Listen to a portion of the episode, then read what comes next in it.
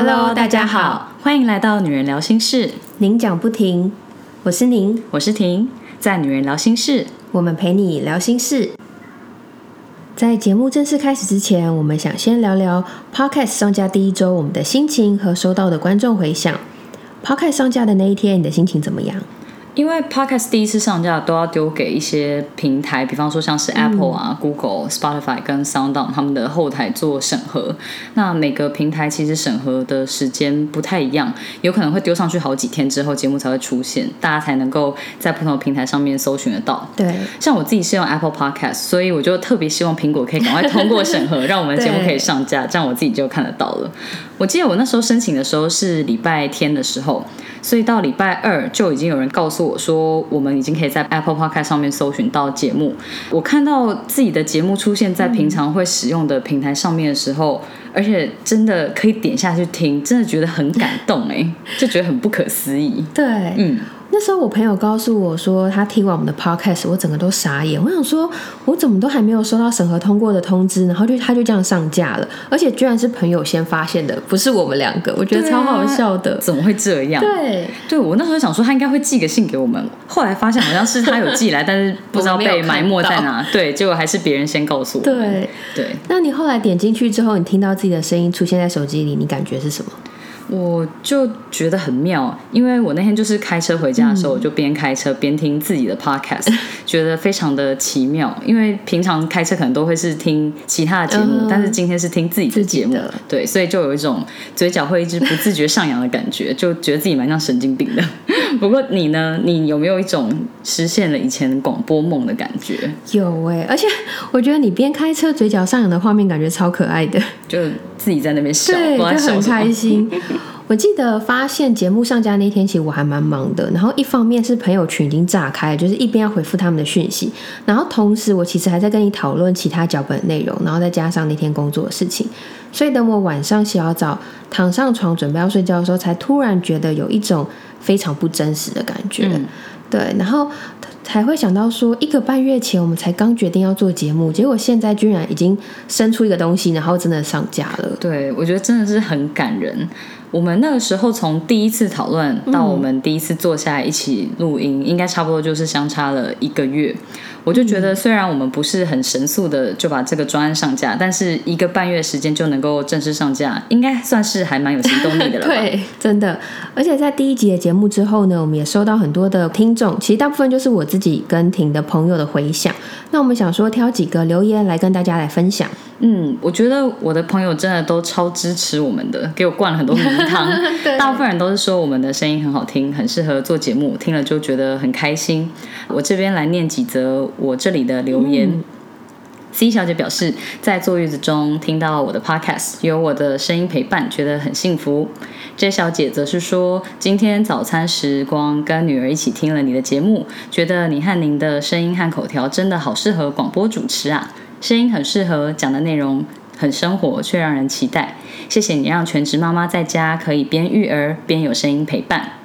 还有一位是在澳洲的 A 小姐表示，听这个 podcast 会让我觉得离你很近，这样真的很棒。真的耶，我这边也有类似的心声。在海外的 P 小姐也说，在育儿和工作的日常中，还能听到我们好像就是在她身边一样的聊心事，感觉非常的过瘾。你的朋友是在海外又育儿，感觉是我几个朋友留言的综合版。我觉得能够听到这些已经做人妈妈或者是离自己很遥远的朋友的回馈，能够用声音陪伴他们坐月子、照顾孩子，或者是日常生活的时光，真的感觉很温馨，也觉得非常的荣幸。对，有一种可以透过 podcast 跟他们分享平常的生活和想法的感觉。真的收到他们的回馈，我也觉得很幸福。对啊。那我再来念一下我这边其他的留言。嗯，另外一位 A 小姐说：“新的报告，你的声音好好听哦，还有你朋友讲话的语调也让人很想听下去。感谢昨晚睡前赐给我放松的对谈时光。”H 小姐则是表示：“听到你们两个的声音，我莫名觉得有种安定感呢。加油哦，期待你们后续的分享。”哇，谢谢他们的肯定。如果我们的声音能够让人放松、帮助入眠，或者是觉得安定，真的很棒。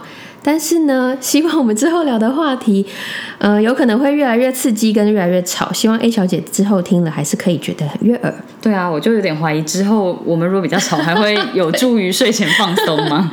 像是我们今天要聊的话题就还蛮精彩的，大家晚点就可以听到了。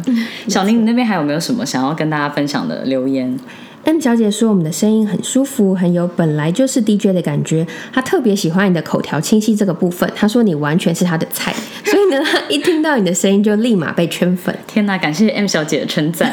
我以前是有被说过适合当 DJ，主要是类似那种深夜节目，就可能嗯。”平常讲话不要很用力或很大声的情况下，感觉似乎比较温柔，会让人有点想睡觉。但就像刚刚讲的，我们如果在这个 podcast 聊天越聊越吵，或者是越热络的话，还请大家多多包涵喽。对，那像职业妇女的 T 小姐说，能够在职场和家庭两头烧的时候听我们的节目，感觉很疗愈，能够让大家觉得听了有疗愈的效果，非常有成就感。对啊，居然会被说。很疗愈，真的是非常的荣幸。那我们就尽量还是好好发挥这件事情。对，而且我有发现哦，老王是不是有来留言？因为 Apple Podcast 上面有一个五星的评价，然后留言的名称就叫做“老王来了”。他说我们的声音很清楚好听，要我们继续加油。对我看到留言的时候也觉得，哦，他真的是有以行动在支持，哎，真的蛮会的，我称赞他一下。有有有，我觉得很需要，因为这个举动真的超级甜蜜的。我身边的女性友人已经被老王圈粉了，只能说你们夫妻俩真的是非常的有魅力。这件事情我也是觉得，哦，他是真的有在听，而且就是有来留言，那他就是真的对我要做这件事情表示。很支持，对，所以谢谢你的女性友人 肯定老王的行为，也谢谢在 Apple Podcast 上面毫不犹豫帮我们留下五颗星评价的朋友们。因为大家很热情的刷星星留言跟收听，我上一拜很惊讶的发现，我们节目虽然才上架第一周只有节目的介绍，但是我们就已经有近前两百名的排名哎。对你这样跟我分享的时候，我觉得超不可思议，居然就这样冲上去了。对我跟你说，我同事跟老王还为了帮我们冲流量，他们就听好几次，我就觉得也太意气相挺了吧。我自己就是好像也没有听那么多次，但是他们就说。比方说上班时间就先刷一次，那当天回家再刷一次。我说啊，对啊，他们人也太好了吧。对，而且当初那一位鼓励我做 podcast 的同事 Jill。看到我分享进了前两百名的排行榜，他就跟我说：“你们之后要朝前十名迈进。”前十吗？对，我就跟他说多一个零还比较有可能吧，先让我前一百就好，可以吗？他就说：“嗯，前一百感觉很容易，你们还是要前十。”我就笑说：“他当初不止催生鼓励我做 podcast，我们真的 podcast 好不容易上架之后，他还在鞭策我们前进，让我们更有动力。所以我现在是下班时间做节目聊天也有 KPI 了吗？真的，对，没错。”真的好可爱哦，真的对我们有很深很深的期望。就谢谢你，承蒙，你看得起，我们会努力的。对，我们会好好的努力的。聊完的节目开播，第一集正式上架的新生和大家给我们的鼓励，那我们之后就进入正题吧。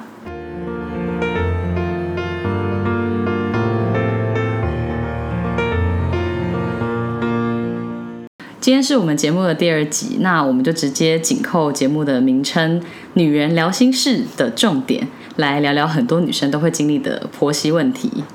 今天会开诚布公的由我自己的切身经验出发，所以我要先对我的老公老王喊话一下：老王，如果你现在在听这个 podcast 的话，可以转身离开喽。真的很好笑哎，你还要先跟老王喊话？对，毕竟他平常都有在听 podcast，我有先跟他讲过我会聊这个主题，但是我觉得，嗯，他本人还是先不要听好了。对啊，先左转，老王先左转哦。OK，那在正式聊到婆媳问题之前呢，要不要先跟大家说一下，就是你婆婆是一个怎么样个性的人，然后让大家可以稍微了对婆婆有多一点的了解。好，我们当初交往了一阵子之后，我就大概知道她妈妈是一个风格比较强烈的人。就首先讲到她的背景，她是一个老师。我觉得新一代老师比较不一样，但是我们传统观念里面那种老师的话，尤其如果他是教呃国中国小，就是那种更需要服从权威，或是更会听老师的话的孩子的话，他们大部分都还是会比较。稍微掌控点，或是比较强势，对，感觉会稍微严厉一点。对对对，或是会比较爱说教，因为平常在学校，学生就是都还是要听老师的嘛，所以我觉得他妈妈就是很有老师的风格的那种妈妈。对对对，我自己当初其实大概有一个人生的 schedule，我就是觉得。嗯，我我当初是希望我二十八岁可以结婚，然后类似三十岁生第一胎，三十二岁生第二胎，这样子我就可以在三十四岁当高龄产妇之前把两个小孩生完。我当时就觉得说啊，如果没办法顺顺的照这计划的话，那我还有两年的 buffer，你知道吗？一切顺延两年的话，我就是 三十岁结婚，然后三十二岁生第一胎，三十四岁生第二胎之类的。对，嗯。所以其实如果现在生双胞胎，就是可以一次完成你的。目标对，没错。如果如果真的要的话，还是可以。对我那个时候就是觉得，嗯，因为我有这样子的人生目标，我还是我希望我可以在二十八岁之前结婚，所以我就要往回倒推。就是我那时候跟老王交往的时候，我记得应该是二十五、二十六岁，然后就交往了一阵子，我就觉得说，哦，如果我希望可以在二十八岁结婚的话，我。不能太晚决定要不要继续跟这个人在一起。那如果因为我觉得结了婚之后，毕竟还是不是两个人的事情，就是对方的家人也很重要，所以我就我那时候就觉得说，好，那要决定能不能跟这个人继续走下去，我一定还是要先去见过他的家人，我才能知道这件事情。对，所以我当初就进行了一个逼他带我见他妈妈的动作。你真的是一个很目标导向的人呢，我觉得很厉害耶。因为我就是很怕会，就是不想要花太多时间。对。就像刚刚讲的，你是希望可以在那个岁数完成你的目标的话，我觉得就是要回推。就比方说，你可能就是几岁要遇到可以结婚的对象。那如果这个人你有已经有感觉说这个人不适合，那你就是可能要当机立断一点，决定要在几岁的时候切断这个关系。所以那个时候对我来讲，我就是觉得说我想要知道我能不能跟这个人以后共组家庭，所以我一定要让他去见。嗯，让我去见他的妈妈。嗯，哦，了解。不过我觉得每个人的人生 schedule 都不一样了，或是大家不一定要用年纪去设定这个目标。但不过我自己是有。嗯哼，那你嘞？我就是没有啊，因为你刚刚这样讲，我就觉得哎，跟我完全相反，就是一个非常理性，我就是一个沉浸在很感性的 的人。那我自己是真的只有小时候想过，因为我妈妈是二十六岁的时候生我，嗯，所以我那时候想说，哦，那可能可能二十五岁结婚左右，那二六二七可以生小孩。不过其实我长大之后就发现，这个根本没有办法强求设定，所以我就随缘。所以我刚才听到你。这样讲，我觉得哇，很厉害，因为你就是照着自己的目标在进行。对我其实也不太知道是几岁的时候开始有这个想法，只是我觉得可能是因为我妈妈二十八岁结婚，对，所以我就会觉得说，哦，我想要在跟她一样年纪的时候结婚，然后再往后推，就是大家现在不是就是也是说，大概三十四岁就是高龄产妇之类的，所以我那时候觉得说，嗯，如果可以这样子的话，好像还蛮理想的，所以我就大概有这样的一个目标。哦，原来是这样，对。好啊，那聊完我们的人生 schedule，回到你跟你婆婆，那你第一次见到你婆婆的时候是什么样的情况？你还记得吗？当初第一次见她的时候，我其实印象还蛮深刻的，嗯，因为我那时候跟她见面第一次还是第二次，他们家是那种透天厝，所以他妈就把我带上楼，她就是好像是要给我看楼上的装潢还是什么之类，她就要我跟她上去。我忘记我到底有没有跟老王交换到眼神，反正我我的意思就是说，天哪，我不要跟你妈一起单独上楼，单独上楼，对我就跟他单独上去，因为他妈只有找我啊，然后老王就也没有特别做什么反应，所以我就跟他妈一对一的上楼。我想说，天哪，我这样才第一还是第二次见面，这也太刺激了吧？对。结果呢，我们就到楼上稍微看了一下他们的装潢，他就跟我说啊，这边这个房间是干嘛用的？然后就有一套桌椅，他就说来坐。然后我就跟他坐下来，然后他妈就开始关心我的一些状况，这样子。比方说，他那时候就是有聊到工作的事情，他就有说：“哦，你在银行上班呐？那我们这边也有很多那间银行啊。”我觉得他的言下之意就是，比方说以后老王如果。住在家附近或者住在家里，这样子我还是可以，对我还是可以在那边工作。但是我就想说，我在银行做的是比较是后台的工作，但是他讲的那种银行工作就是前台啊，就是对比方说柜员之类的，对工作性质还是差很多。所以我觉得妈妈应该就只是单纯想要把孩子留在身边，所以他会完全以他儿子为中心去思考这件事情。对，然后他还有问说啊，你都几点下班啊？我就跟他说哦，可能下班时间都还是七八点。他就觉得啊，怎么这么晚呢？我觉得一个家庭还是应该要男主外女主内，就至少要一个主外一个主内，不然的话这样家庭又没有人顾。那我觉得以一个现代女性的立场，听到这些话其实很刺。对，我就想说，我现在今天才跟你儿子交往，你就在跟我讲这些你对家庭的期待，我觉得就每个人的选择不一样。可是当听到对方对你有这样的期待的时候，我其实就还是会觉得说，嗯。跟我自己想的还是有蛮大的落差，真的。对啊，因为大家的互动不一样嘛，所以我那时候。在那一次见面之后，我就完全理解为什么他一直不想要让我见他妈，因为我觉得真的有还蛮重的压迫感，跟有一种好像他会有点想要控制你的感觉。就像我刚刚讲的，就是做妈妈的还是可能希望儿子另外一半会以他为主。对，如果我自己是妈妈，我可能也会吧。可是我觉得在交往的初期就抛出这样的期望，其实我当初心里真的是很 shock，而且我想说。死老王为什么不救我？对啊，怎么对？而且我跟你说，我跟他妈在楼上讲很久，他完全没有。我记得聊蛮久，他完全没有上来，或者是完全没有关切一下。对，我觉得可能是因为那时候才很一开始跟他妈妈互动，所以他可能没有料到他妈会出什么招，没想到这么直接。对对对，不过我觉得经过第一次的经验，后来。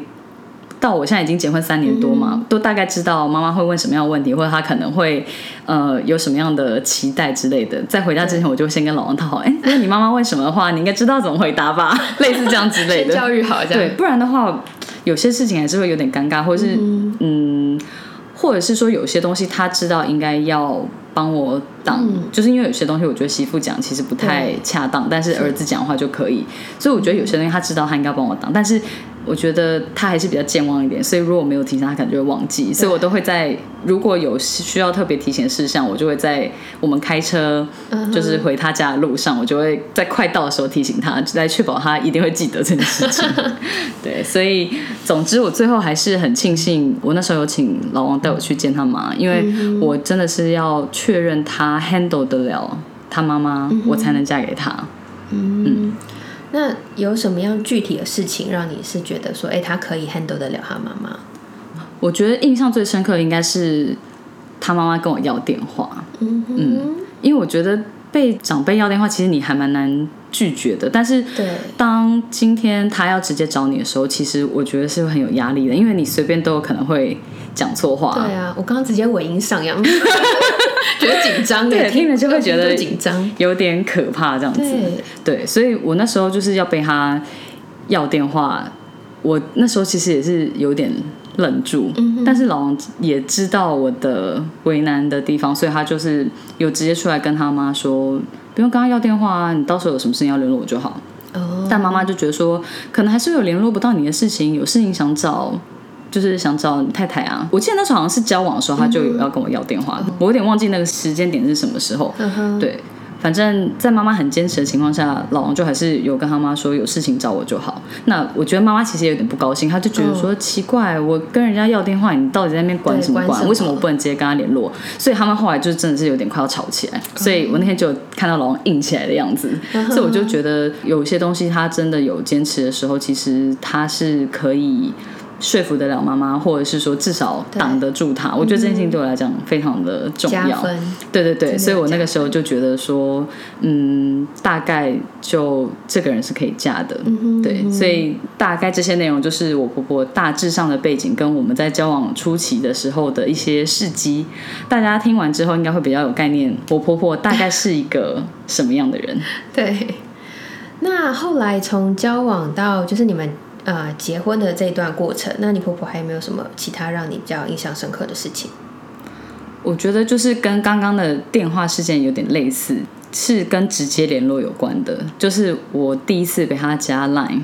哦，对，除了电话还有 Line。对，现在就是因为通讯软体很发达嘛，就是但是有时候就会跳出一些你想说奇怪，这个人到底是怎么得到我的联络资讯的？但他就是有一天我就突然看到我的 Line 上面出现。我婆婆传的讯息，我想说奇怪，我现在之前不是有把电话有把给电话这件事情挡掉吗？她到底是怎么得到我的联络资讯的？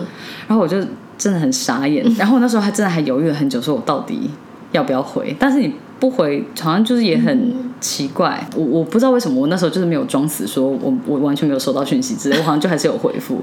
对，然后就开始。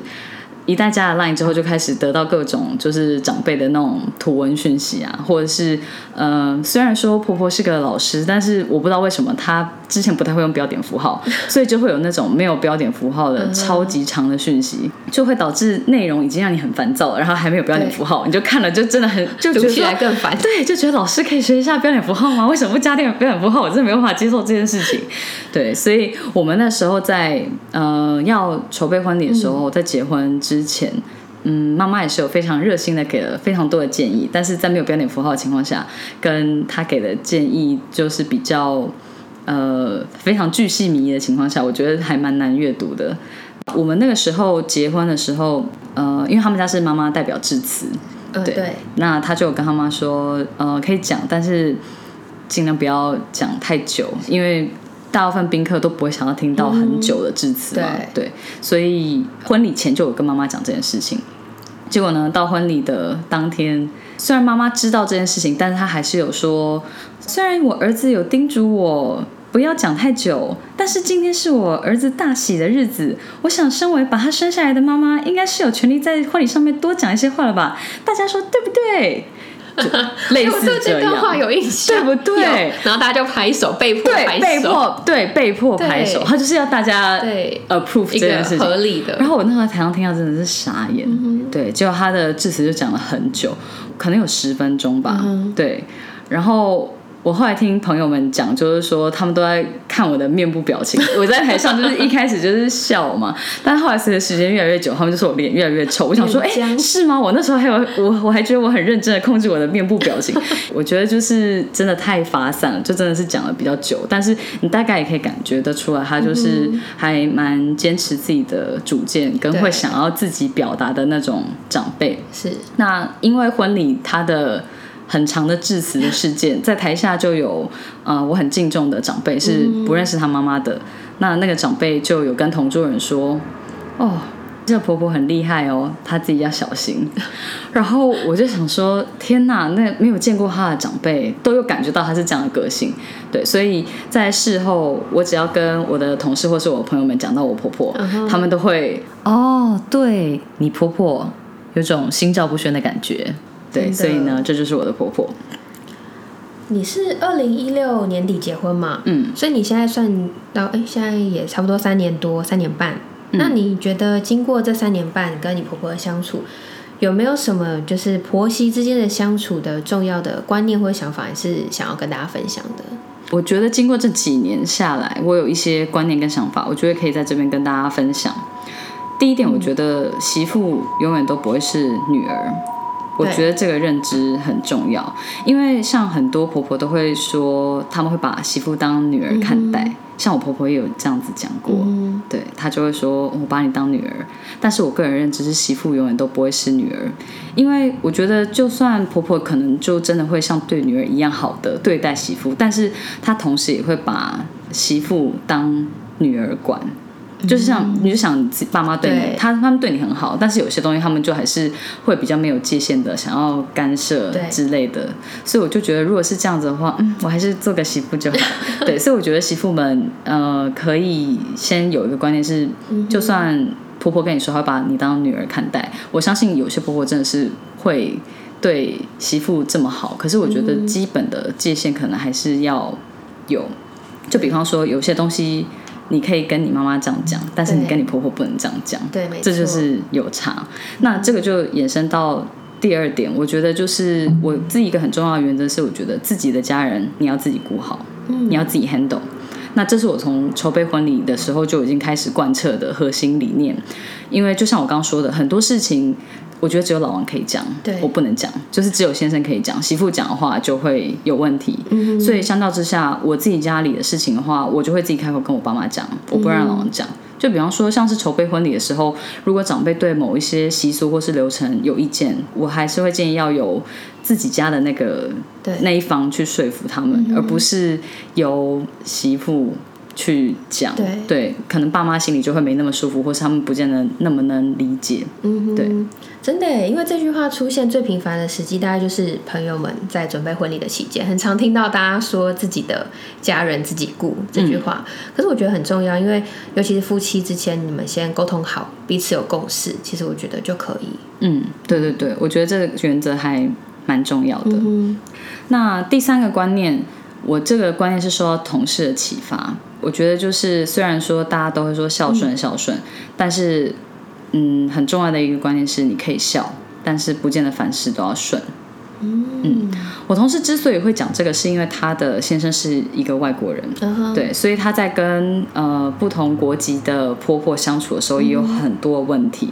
但是他就是觉得这个观念是很重要，因为我觉得这个观念在亚洲人来讲是很难的，因为孝顺这个词之所以会是一个词，它就是是一体的。对，对，所以他当他这样讲的时候，我就觉得说，哦，你要对外国人这样想可能可以，可是对亚洲人真的很难。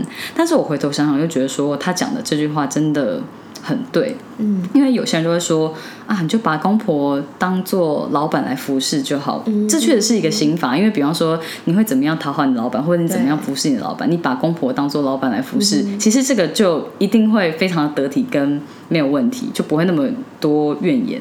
但是我觉得。以我们生在这个年代，真的是还蛮难这样的，因为我们自己都还是会有独立的思考，你还是会有想法跟观念跟长辈不一样的时候，嗯对，所以我觉得这还蛮重要，就是你可以对他很孝敬，但是你不见得对于他的指示或是他的期待，事情都顺服。对对对，我觉得这还蛮重要的。真的，这真的说的很好，必须打星号，可以笑，但不见得要凡事都顺，大家记得。好，那最后我觉得就是呃，大家还是要适度的表达自己，因为虽然大家都会说以和为贵，但是我觉得还是要看情况来适度表达自己，这样子，嗯，婆婆才会知道你自己的想法是什么。我觉得就算讲的时候长辈不一定会听，但是你至少有表达出你的观点。那我自己最近也有类似的例子，就关于生孩子这件事情，就是长辈当然对呃抱孙他们都会有很深的期望嘛，对。但是这件事情之前其实一直都是由我先生跟家里沟通，就比方说，当他妈说你们赶快生个孙子之类的，他就会顶回去，他就会说哎呀不要讲这件事情，大部分都是由他讲。对，就像我刚刚刚讲，就有些东西可能媳妇还是不太好，自己开口这样子。对，可是我在前一阵子就有一个比较适合的时间点，就是当妈妈又在表达她的期望的时候，我那天就觉得说，那个气氛跟那个场合，嗯我觉得我可以讲，所以我就表达我的想法，让他妈知道。我那时候是跟他说，嗯、因为我跟老王不是长期都住在同一个地方，嗯所以我觉得如果真的怀孕的话，对方还是要在身边，这件事情非常的重要。对，对，因为你的身体或是心灵都会很需要有另外一半来照顾嘛，所以我觉得现在并不是一个生孩子好的时间点。嗯，那妈妈当然还是会有点不能谅解，她就不能理解，她就觉得说，哎，要照顾的话，我们照顾你也可以啊，你可以来我们家住啊之类的，或是你爸妈也跟你住很近啊。但是我还是有跟她解释说啊，毕竟还是不一样，毕竟就是先生就还是另一半嘛，我觉得还是要有他在身边，这个过程是很重要的。对，所以我觉得这就是我一个有适度表达自己的事情。对，因为我觉得还是要讲了，他们才会知道你真实的想法是什么，不然的话，说不定他们就觉得说都是老王在挡，对，说不定我也很想有很有很想有孩对对，我子。刚才是这么想。对对对，可能会类似这样，嗯但是那一天讲了之后，他就会知道哦，原来媳妇也是这样想的。嗯对，所以我觉得要适度表达自己，对方才会知道你在想什么，这是很重要的。对，其实适度表达自己也是需要练习的。嗯，就是你同理对方的想法，但是同时也好好的表达自己的感受，我觉得这还蛮重要的。嗯嗯。那你分享了这么多心得，呃，那最后我想问，如果是像你为人媳妇嘛，有没有什么话是你想要对普天下的媳妇们，就是来呼吁、鼓励大家的呢？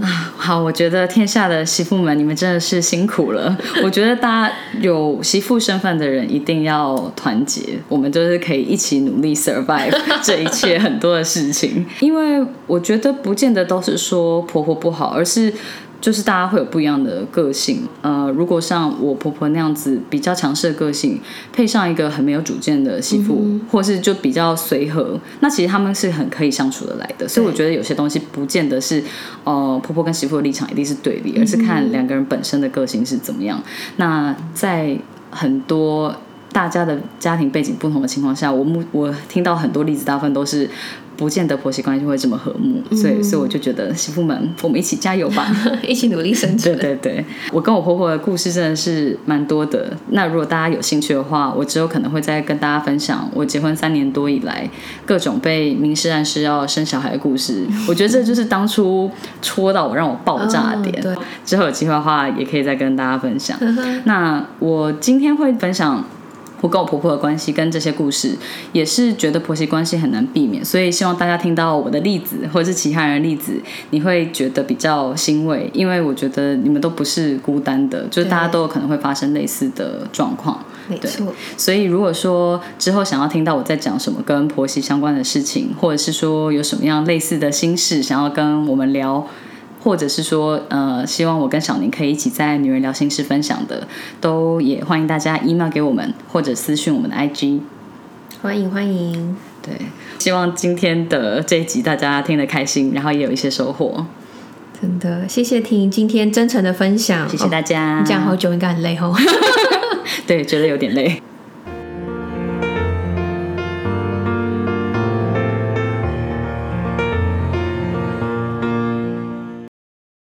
在这集结束以前，我想要跟大家补充说明一下。